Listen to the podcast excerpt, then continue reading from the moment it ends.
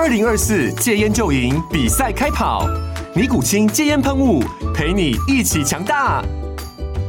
戒烟不容易，单靠意志力戒烟的人，时常无法克服戒断症状而失败。尼古清戒烟喷雾将是你的神队友，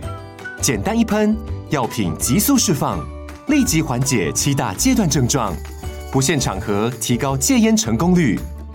除了尼古清神队友，你还可以寻求专业医疗人员协助，一起迈向戒烟成功之路。尼古清戒烟喷雾，用科学方法戒烟，请咨询全台各大药局及戒烟门诊。本广告由尼古清戒烟喷雾、卫部药书字第零二七八三五号提供。嘉安嘉护股份有限公司，台北市中山区民生东路三段二号十楼，北市卫药广字第一一三零三零一九零号。尼古清戒烟喷雾，相伴每个新开始。啊，各位线上朋友，大家好，我是阮慕驊。我们周一的听阮大哥，今天要跟各位介绍的题目啊，是上周五啊，这个非农业就业数据哈，我个人认为真的是鬼故事哈。啊，这个鬼故事恐怕会让联准会哈再次噩梦连连哈。那台美股市哈。啊，都应声大涨哈，那这个到底在爽什么？好，今天来跟各位做一番解析了哈。那首先我们来看到上周五哈，这个美股哈，纳萨克指数创了九个月的新高，等于说呢，呃，原本哈疲弱的美股哈，连续四天下跌的美国股市在周五哈出现了一根红 K 棒拉上去哈，四大指数呢哦都这个呃缓解了先前的四天的跌势哈，而反而是出现了波段走高的。呃，像纳萨克指数的是创了九个月新高的这样的一个态势了哈，显示呢这个行情呢有机会哈往上进一步突破的味道了哈。那到底是什么样的利多哈，使得美国股市呢呃可以呃结束了四天的疲态而出现了拉拉升啊？主要两件事，一个就是非农业就业数据哈，另外一个就苹果的财报好于预期。哦，那苹果的股价呢出现了大涨哈，呃，盘中一度涨了五趴，收盘涨幅也接近五趴。哦，这个超过四趴的涨幅啊，哦，也使得苹果的股价呢创了九个月的新高。哦，所以基本上就是说，美股是被苹果带起来。哦，另外非农业就业数据哈好于预期，也带动了整个美股的气势哈。呃，但是呢，这两件事情其实背后都有一些问题哈。首先，我们来看一下非农业就业数据。哦，非农业就业数据，美国劳工部公布出来的数字哈，四月新增二十五万三千人。哦，这个预期是十八万五千人，所以各位可以看到，我们今天帮各位准备的第一张图表，好，它超出预期将近七万人，哈，六点八万人之多了，哈。那我们可以看到，呃，虽然说超出预期啊，但是呢，它毕竟啊也是这个呃。今年以来相对的低位了哈，就是说在二十五万人左右，这是一个今年以来的相对低位。一月份的时候，大家应该还记得吗？五十万人哈，那时候呢，哇，着实这个令市场是欢欣鼓舞哈。那另外各位可以看到这条黑色线哈，它是一个季调整之后的呃走势，你会发现呢，尽管呢超出市场预期，但是呢趋势还是啊这个缓步向下的情况哈，这是第一个我要跟各位说明的哈。那另外呢？美国非农业就业数据已经是连续十二个月超出市场预期，市场都预期啊，这个失业率要上升啊，然后呢，都预期啊，哦，这个非农业就业数据的新增就业人数啊要下降，但没有想到呢，哦，这个连续十二个月都打败市场预期了哈。那我们看到另外一方面哈，对联准会来讲的噩梦是什么呢？就是这个平均时薪的时数是上升的哈。那这个平均时薪呢？啊，加速上升，好，这个平均时薪上升了十六美分，哦，月比增幅是百分之零点五，这条呃黑色线是月比增幅，你可以看到它其实已经微幅往上升哈，呃，现在目前美国的平均时薪啊是三三点六三美金了，哦，三三点六三美金等于说差不多一千块。左右一小时的工资啊，这个是美国的平均薪资。好，年比增幅这是这条蓝色线哈，呃，上升四点四 percent，哈，那也超出市场预期。市场预期是四点二，好，实际公布出来是四点四。那这个对联准会来讲哈，就充满了压力了哈，因为呃，工资不下降哈，那服务业价格呢也不容易下降。那那服务业价格呢，又是这个 PCE 里面非常重要的一个核心的部分。好，所以看起来呢，哦，这个后面。联总会这个对对抗通膨的路还有很长期的要走哈，那不过呢，虽然说公布出来这个超出市场预期的这个数据哈，但是呢，市场对于啊六月份哈联准会不升息，就是暂停升息的呃看法仍然没有改变哈。那根据 STME 的 FedWatch 啊，这个数据出来之后哦，六预期六月份哈不升息的几率仍然高达百分之九十一啊。那也就是说，只有百分之九啊的几率呢是会升息的哈。那换言之，就是六月暂停升息的几率是非常高的。那同时呢，市场啊大概有百分之三十八的几率哦，几率是预测哈七月会开始降息，所以七月降息的几率并不算低哦，接近四成的几率哦。就是说，在非农业就业数据公布出来之后，市场仍然是啊维持这样的看法哈，没有改变。好，那当然有一些微幅的变动啊，但是变动的情况不大。好，那回到就是说，为什么我们讲说，呃，这个是一个大鬼故事呢？对联准会来讲，当然不是一个好消息哈，因为联准会都希望看到就业市场降温哈，那或者说呢，这个呃薪资的部分降温呢，以利通膨持续下降，但是呢没有哈，所以呢，它对联总会本身来讲是一个。鬼故事，哈，那同时你可以看到，哈，这个失业率呢是往下掉，哈，这个失业率掉到了三点四，哈，三点四四的这个失业率是五十三年来最低，也就是半个世纪以来美国最好的一个就业情况了，哈。原先市场的预期呢是这个失业率会升到三点六，好，上升零点一个百分点，哈，因为前一个月公布出来的数据是三点五，好，好，那呃不不升反降，哈，那这个这个对鲍威尔来讲，哈，肯定是场噩梦了，哈，那另外。再加上呢，这个工资的增速是明显在往上升的一个状况哈。好，那同时呃还有什么样的鬼故事呢？各位看到哈，就是说在整个呃新增就业人数的公布的同时，它也去下下修了二月跟三月哦。我我个人是觉得哈，这个下修的幅度也太大了哈。为什么它？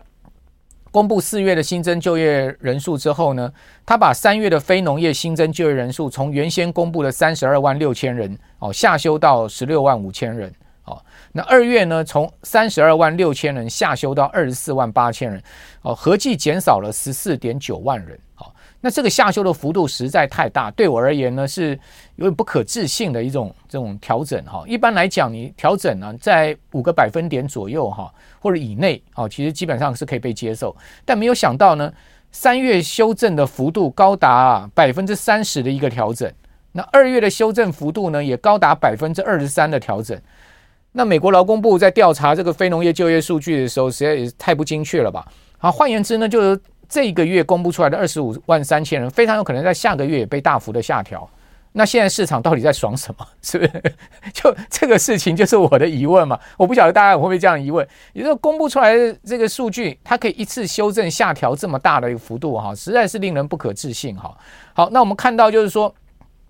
呃，这个合计减少十四万九千人哦，这个减少的幅度啊，哦是非常明显哈，而且是。这个超出市场可以接受的范围了哈。那同时，美国劳工部哈劳工统计局啊，他也没解释说为什么会出现这么大的修正。大家都知道说，美国的失业率，他调查的是有意愿工作而且正在找工作的人。那些啊，那个没有意愿工作的、长期呃不想工作或退出职场的人，他们不是不不列记在失业人口呃里面的这个计算的哈。另外呢，你说哎，这个非农业就业数据是怎么调查出来？它是美国劳工部劳工统计局啊，它。这个根据哈，呃，大概差不多有接近五十万个职场哈，呃，差不多有这个十四万多的呃企业跟政府机构进行调查，哦，所以他调查的数据哈，呃，可以讲取样的范围是非常庞大的哈，所涉及到的这个单独工作职场高达了四十八万多啊，接近五十万个职场，哦，那当然修正无可厚非，因为调查的这个呃取样的范。这个呃范本非常大嘛，哈，但是呢，修正的幅度也太大了哈。好，那另外我们来看一下，就是说在各个行业哈，最新公布出来四月的非农业就业数据哈，到底是哪一些行业哈促使了这个呃这个新增就业人数到二十五万人哈？各位可以看到，在私营的部门哦，呃新增就业人数是二十三万人，哦，其他是公营部门的部分。哦，那商品生产增加了三万三千人，哦，伐木。跟采矿呢增加了七千人，建筑业增加了一点五万人。那建筑业啊，在这个三月份的时候是减少一点一万人，好，但是呢，进入到这个四月份呢是呃增加了一点五万人，好，还有呢就是在制造业的部分呢，从原先前一个月的减少八千人增呃增加到这个一点一万人的新增就业人数，还有耐久材的部分呢，好也增加了一万人哦，在前一个月也是减少，好汽车跟零组件大增哈，增加了五万八千人，这个部门增加了非常多哈，还有就是说在呃。这个贸易批发的部分呢，是呈现反向减少了哈，不过减少的这个人数并不是很 major。好，零售贸易业哦，增加的人数也很明显，因为前一个月是减少了一万九千人，这个月呢是增加了将近八千人哈。啊，那最明显减少的是什么呢？就是说临时这个雇员的部分，好，也就打零工的部分呢，哦，这个月减少了二点三万人，上个月减少了一点八九万人，所以连续两个月的减少，好，那。一般来讲，哈，这个临时工啊，哦，会是这个非农业就业，哦，或者说呢，在整个就业职场上面的一个前期指标了。也就是说，从这个临时工呢，持续连续两个月的就业人数减少，可以看到，哈，美国确实哈，在就业市场上面，哈，它其实已经是慢慢在松动了，哈。也就是说呢，它虽然有韧性，但是它还是慢慢在松动的情况。好，还有就是说，在这个休闲住呃住宿部分，就餐饮。旅馆的部分哈，它仍然增加了这个差不多有三三万一千人哈，前一个月增加四万人。不过呢，开始你也看到这个呃饭店业哈，或者说住宿呃提供住宿服务这样的行业的，好，它开始在新增就业。人数上面已经开始动能上面有减缓，好，这是各行业新增的情况，给大家参考一下哈。好，那接下来我们可以告告诉大家市场反应是什么？除了美股大涨以外，哈，纳斯达克指数涨了两趴嘛，好，那标普跟费半指都涨幅也逼近了两趴，好，但是呢，金价却下跌哈。那金价各位可以看到，在上周啊，它曾经现货价一度哈是来到了两千零八十一，好，两二零八一是历史新高哈，它突破了呃。先前的二零七零的历史最高点哈，而创了新高。创了新高之后呢，它出现了明显的压回哈。在非农业就业数据公布之后呢，哦，盘中一度跌破两千美金一盎司哈，跌到一千九百九十九。好，但是收盘呢收回去到差不多呃二零一八附近哈。那今天亚洲的早盘呢，它重新登上了二零二零。那金价基本上呢是有被这个数据影响到，好，因为呢呃市场就预期嘛后面。联总会要再继续放松银根呢，这个时间可能要更往后延了哈，所以对这个金价短线上产生不利影响。但我个人认为啊，这个黄金中长线，各位可以看到哈，今年它其实是一路涨升的格局，它的涨幅啊。哦，远远超过标准普尔五百指数。哦，那一路涨升一定有它推升的基本面。好，有时候在整个宏观数据上面，哈，其实呢，今年对金价来讲是很友善的了。哈，我个人觉得，呃呃，黄金一天的下跌反应，哈，应该已经反应完了。好，再继续往下跌错的几率不大。那另外呢，就是说在短线上面，因为它突破新高压回，哈，也算技术面上算算正常。哈，黄金很。很走技术面的哈，如果各位懂这个技术分析的话，你可以用技术面来好看一下金价哈。金价如果往往大涨的时候呢，追高你都容易被套哈，因为很多在这个市场操作人是看技术面哈。那也就是说，短线如果超买的话，你你追进去很容易哈，短线上被套。但是呢，它短线如果出现大跌，像呃上周五哈，上周五晚上哈，我又看到这个金价哈跌了两趴，好跌两趴其实已经算大跌。当它重挫两趴下来的时候，其实短线上面啊一些买盘就会进去，果然后面它就拉上来了，对不对？你会看到它重新又拉回两千块之上，所以短线上面我认为黄金很走技术面，所以各位呢，呃，如果短线操作的话，你应该用技术面来操作，也就是说超买的时候不要去追高，当它这个呃短线超跌的时候呢，你反而可以逢低进去买。好，那如果说你善于做这个波段。哦，或者短线价差的，你可以用技术面来做。但中长，我个人是比较少用技术面来做短线价差，我比较是看长线一点、中线一点。我认为中线一点是这样哈，黄金每涨一百块一盎司，它通常都会压回，好压回五十块，然后呢，它再往上升，也就是说它呈一个 N 字形往上升的一个走势。那这种 N 字形往上升，就是一种多头的标准走走法。好，那中长线、中线是这样，长线怎么看？长线基本上。呃，黄金在整个美元印钞泛滥的情况之下，哦，呃，基本上它的一个价值跟地位哈、哦、是会越来越被凸显，尤其是呃全世界各国的外汇储备哈、哦、开始呢，渐渐要从美元分流出来到其他的资产上面哈。那黄金当然是首选的标的哈。包括在这一次哈，扑克夏海瑟威的这个股东会，大家知道两位老先生呢，这加起来几岁了？哦，这个芒格哈九十九岁，哦，查理芒格九十九岁，巴菲特到今年八月过生日哈，就九十三岁了。所以两个人加起来快两百岁的人呐，哦，两个百岁人人类哈。呃，举行股东会还侃侃而谈，谈了这么久哈，你真的不能不佩服他们两个人的精神跟体力，还有他们的智慧哦。我对这两位老先生是非常佩服的哈。好，那呃，波克夏海瑟威除了公布出来今年第一季哈不错的财报之外呢，其实呃，查理芒格也讲了一一件事情，他就认为说这种呃疯狂的印钞啊，其实是一种非常不理智的行为嘛。啊，他也讲了。有关这方面的事情，也就是说，尽管哈印钞对股票市场来讲是友善的，而大家都知道，波克夏海瑟威投资最多就是股票，哦，但是他们俩认为说，本质上印钞还是这个疯狂的一件事情哦，无限量的印钞还是一个疯狂的事情。好，那在这一次的呃法呃这个股东大会上面哈。人家讲非常有可能是查理芒格最最后一次参加波克夏的这个股东会了了哈，那我们当然拭目以待，好看他的这个健康情况跟呃未来他个人的这个呃意愿哈。那巴菲特应该看起来是继续这个这个等于说老骥伏枥了哈。那在这次股东会上面哈，他们也公布出来一些重要数据，我跟各位提一下哈。首先呢，就是说在这个波克夏海瑟威哈。他们第一季的盈利哈增幅是百分之十二哈，营收呢是八百五十三点九亿美金哈，呃去年是七百零八亿哈，七百零八亿，所以呢跟去年同期第一季比哈，他们的营收增幅啊哦很明显。那另外呢盈利的增幅呢，我们刚刚讲是十二点六 percent 哈，它的总盈利是呃八十亿美金，好净利呢呃呃去年的这个呃或去年呃这。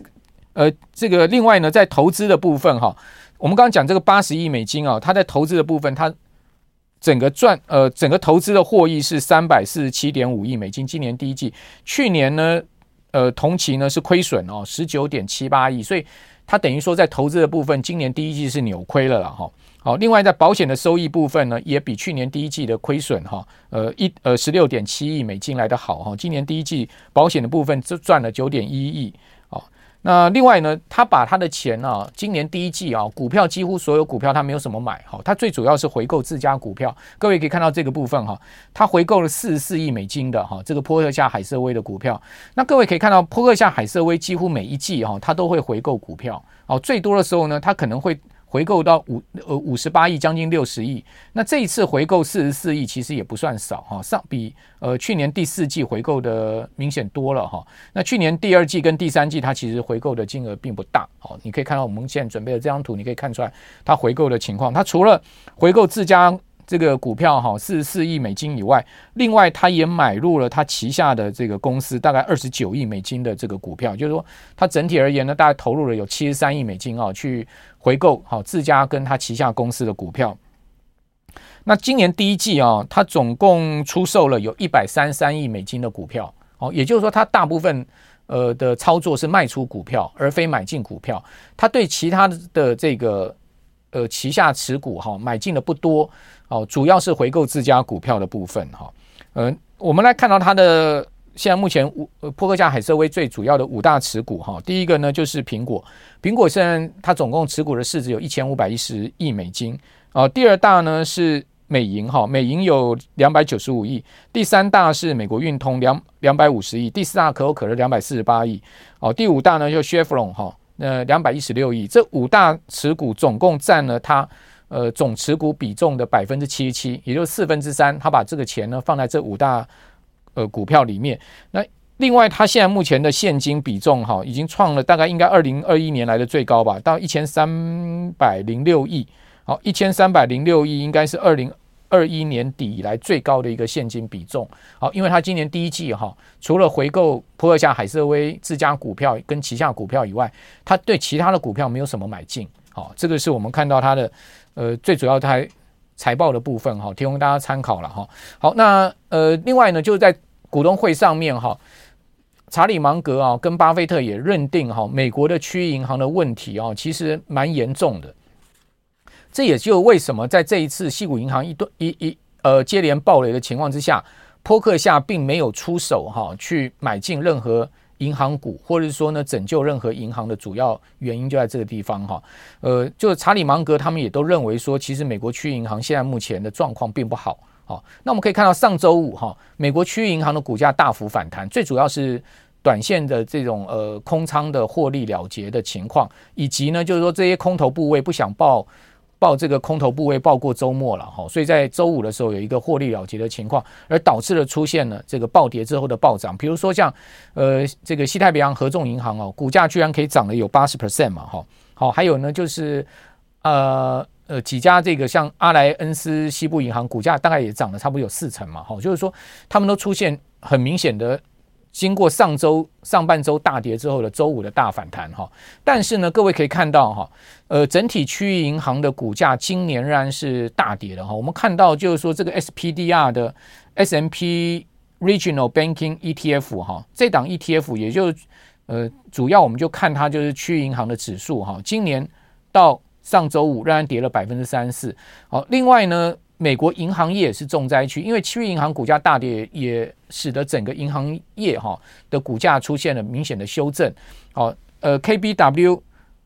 银行指数，好，大家看到它的这个今年以来的跌幅呢是百分之二十五，跌幅比区域银行来的小。好，区域银行跌了三十五趴，但是呢，整体银行指呢也跌了二十五趴，哈，都是今年啊，呃，明显的这个空头的不。部分哈，因为今年标准普尔五百指数，呃，大概差不多涨了有一成左右，将近一成啊。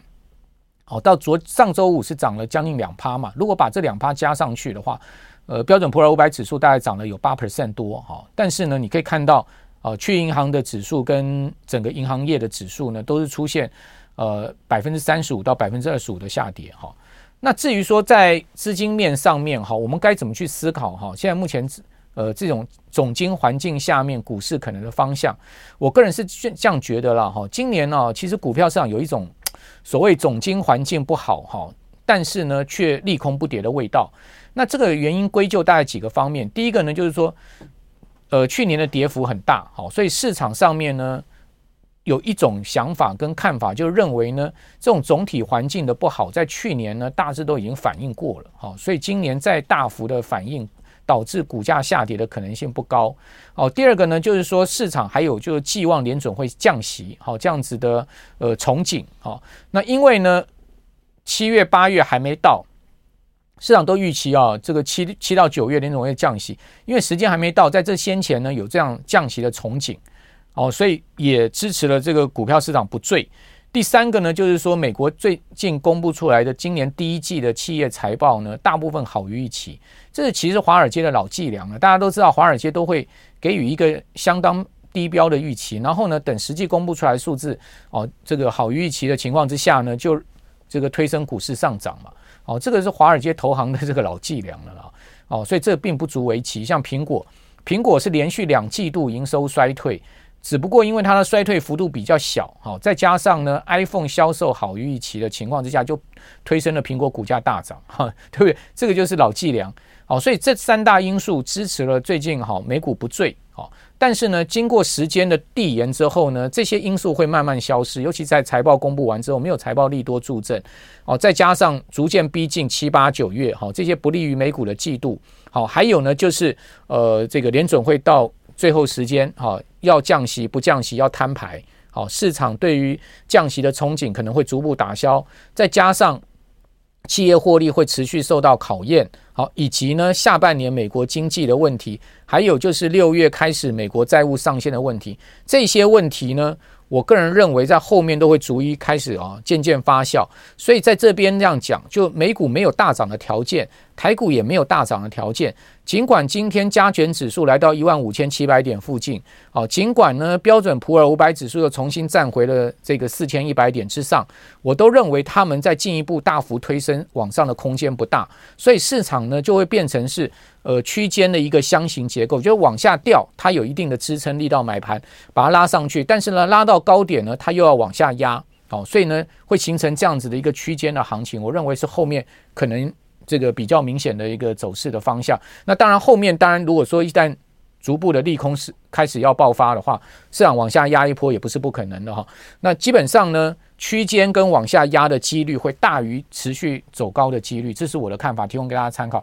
那既然是这样子呢，以台股来讲，全指股就没有什么太多的戏份了了哈。呃，再加上台币最近其实是一个缓贬的格局哈。那外资法人其实是呃从这个三月四月开始到五月都是站在卖方的哈，整体是卖超的。今年外资只有买大买就一月份，二月就变小买，三月四月就转成是卖超了。那四月卖超的呃金额比三月更多，好，那五月。呃，整体也是卖超的，所以你会发现外资已经开始啊出现转为卖方的一个动作。那在这样情况之下，当然权值股就没有什么太大的戏份了，对不对？台积电啊，哦，鸿海啊，联发科，哦，他们可能就是区间行情。那资金会往哪里走？资金一定往这个内需股走。所以今年你可以看到加权指数涨了十 percent 哈，涨了差不多一千五百点，但是呢，柜买指涨幅呢，呃，达到百分之十八，几乎是大盘的一倍的涨幅。原因就在这个地方，中小型股票哈。吸引人气，好吸引资金汇聚。那中小型股票呢，又以所谓的内需概念股为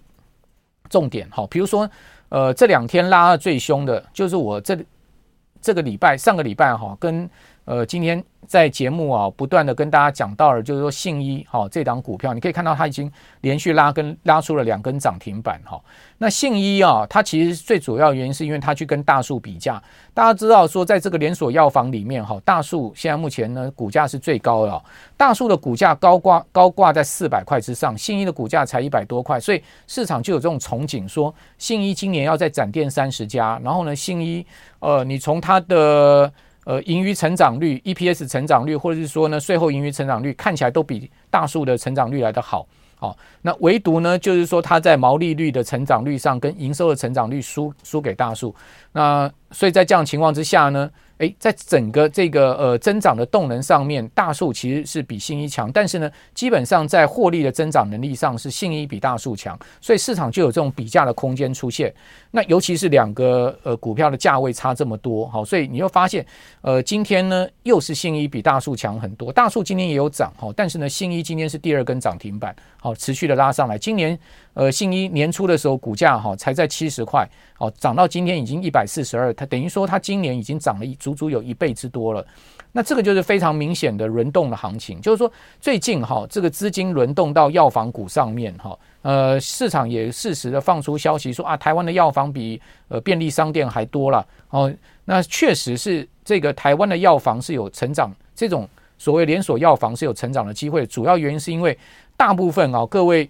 生活在台湾都知道，我们台湾的大部分的社区药房都是所谓的个人经营形式，好，或者家族经营形式，他们的规模都是做不大，而且老一代哦经营久了，下一代也不见得愿意接班，所以呢，药房逐渐朝向连锁式经营的这种。发展哈，确实是明显了哈，所以信一啊，或者说大树，他们有持续展店的空间哈，就是说他们去做呃合并哈，合并这些区域的小药房啦，或者中型药房，那持续发展的空间是存在的哈。好，那呃，尤其是现在药房都要配药剂师哈，那一般的这个呃家族药房哈，他们其实在成本负担上面也未必能支持了。好。那但因为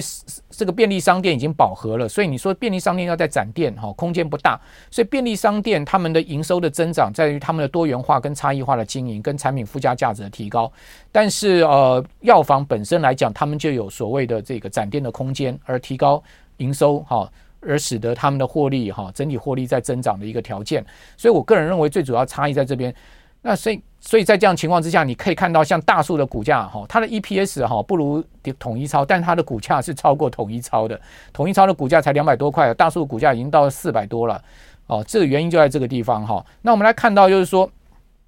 今年底哈台股加权指数哈跟柜买指很明显的表现差异，这也告诉我们就是说，在这种区间行情里面。你的资金的配比哈，其实应该要多着重在内需股上。啊，过去大家习惯做 IC 设计、做半导体相关的股票，但我个人觉得就是说，这种趋势跟方向已经慢慢在转变。哦，今年完全不是这样的一个格局啊！今年的呃股市操作呢，你可能要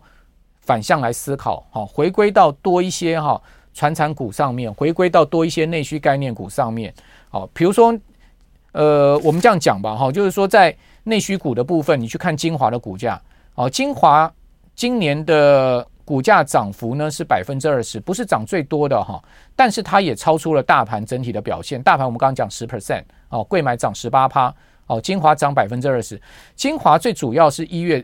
份涨，哈，它一月底收在两百五十一块，那但是它四月底呢收在两百七十五块，好，它三月曾经大涨到三百三十八块，哈，到今年的最高价，哦，所以你发现，哎，其实精华它是一路上，哈，但是呢，它最主要涨是涨一二三月，好，四月。呃，下半月到五月，它其实已经进入到一个盘整，因为毕竟拉拉高了，好，拉高之后，股价在往上升的动能就比较明显受到压抑哈。另外呢，除了精华以外哈，你会看到像这个呃观光股，就以雄狮为代表，好，雄狮啊涨幅更大，它的股价哈从年初的一百六十块左右哈，涨到了这个三百五十块，涨幅是足足有一倍哈。呃，对不起，这个是我们刚刚讲说，这个是呃呃，对不起，这是王品哈。王品的股价从年初的一百六十块，王品餐饮的龙头的部分呢，它从一百六涨到三百五，它涨幅足足超过一倍。那你说王品去年的 EPS 高不高呢？如果以它的本益比来算，三百五的本益比非常的高啊，因为它去年的 EPS 是五点一五元哦。那二零二一年王品是亏损哦。那但是以三百五的本益比来计算，高达七十倍。那王品股价之所以狂飙啊，最主要是法人预估它今年的 EPS 超过四块，第一季就会超过四块，全年会到十四块。另外呢，我个人解读啊，就是所谓的筹码面的问题了。哦，也就是说筹码面其实才真正是主导王品股价大飙的一个主要原因哈。所以我们刚刚有讲到说呢，饭店股的这个龙头精华，哦，餐饮股的龙头呢王品。哦，另外雄狮也是一样嘛，雄狮今年涨幅也是相当大哈。雄狮年初的时候，所有的股价大概在一百块左右，四月份的时候飙高到一百九十二，涨幅也是将近一倍。好，但是呢，四月中到五月中五月初哈，雄狮的股价也呈现了横盘整理。所以你会发现，我刚讲的这三档股票，雄狮、王品跟精华，他们都有一个共同现象，都是在涨一二三月。好，那四月中之后到五月已经开始出现盘整。那既然是这三档股票所代表的三个类型的这个族群呢，他们的涨势呢都有告一段落的情况之下，资金自然会进入到新的内需的族群去。新的内需族群是什么？现在我刚刚讲到最最典型的就是药房股。哦，那不代表各位要去追高这些股票。我的今天跟各位报告的这些内容，就是让各位去参考跟思考，就是说这个资金轮动的一个情况。哦，因为今年。呃，非常主力色彩，也非常的内需色彩，也非常的题材跟政策面色彩。所以今年要在台股上面，如果要掌握到趋势跟脉动，要赚得到钱的话，其实你应该要跟着这个节奏在走。好，外需股的部分，我个人认为戏份不大。哦，戏份不大，可能要到明年哦才是这些股票的条件。今年大致上应该会是这样的的这个呃格局啦。哈。我个人在观察是这样，提供给大家参考哈。那如果各位有兴趣的话哈。呃，可以再多就这个内需股的部分哈，你自己再多去研究，再去观察哈。好，那今天就跟各位报告到这边喽，我们就下次见了，拜拜。